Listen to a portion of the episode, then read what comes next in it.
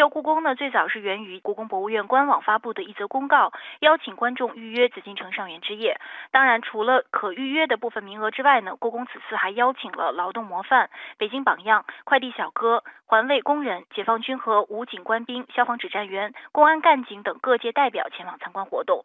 那大家这一次也比较关心，故宫夜间会对外开放哪些区域呢？在故宫的官网上呢，为观众描绘了这样的一幅。图景，我们来听一下。观众入场前可观赏午门城楼及东西燕翅楼在灯光映照下的壮美雄姿。自午门入场后呢，可观赏点亮后的太和门广场。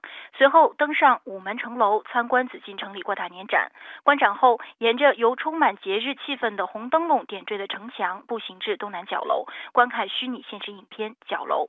沿着城墙来到东华门城楼，参观紫禁城建筑艺术展。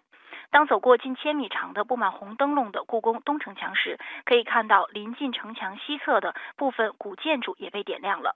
聆听到畅音阁戏楼传来的戏曲声音，在东北角楼至神武门区域呢，可以欣赏到城墙南侧通过艺术灯光投影于建筑屋顶上的《千里江山图卷》等绘画作品，感受人在画中游的氛围。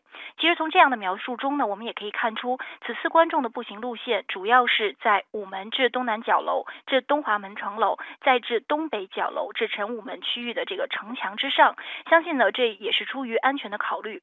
不过呢，既有圆月又有戏曲，既有灯笼又有城墙，这也是一番平日里难得见到的故宫夜景了。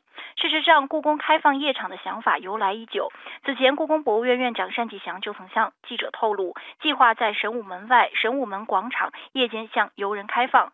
未来修缮后的大高玄殿局部区域也有可能在夜间举办主题文化活动。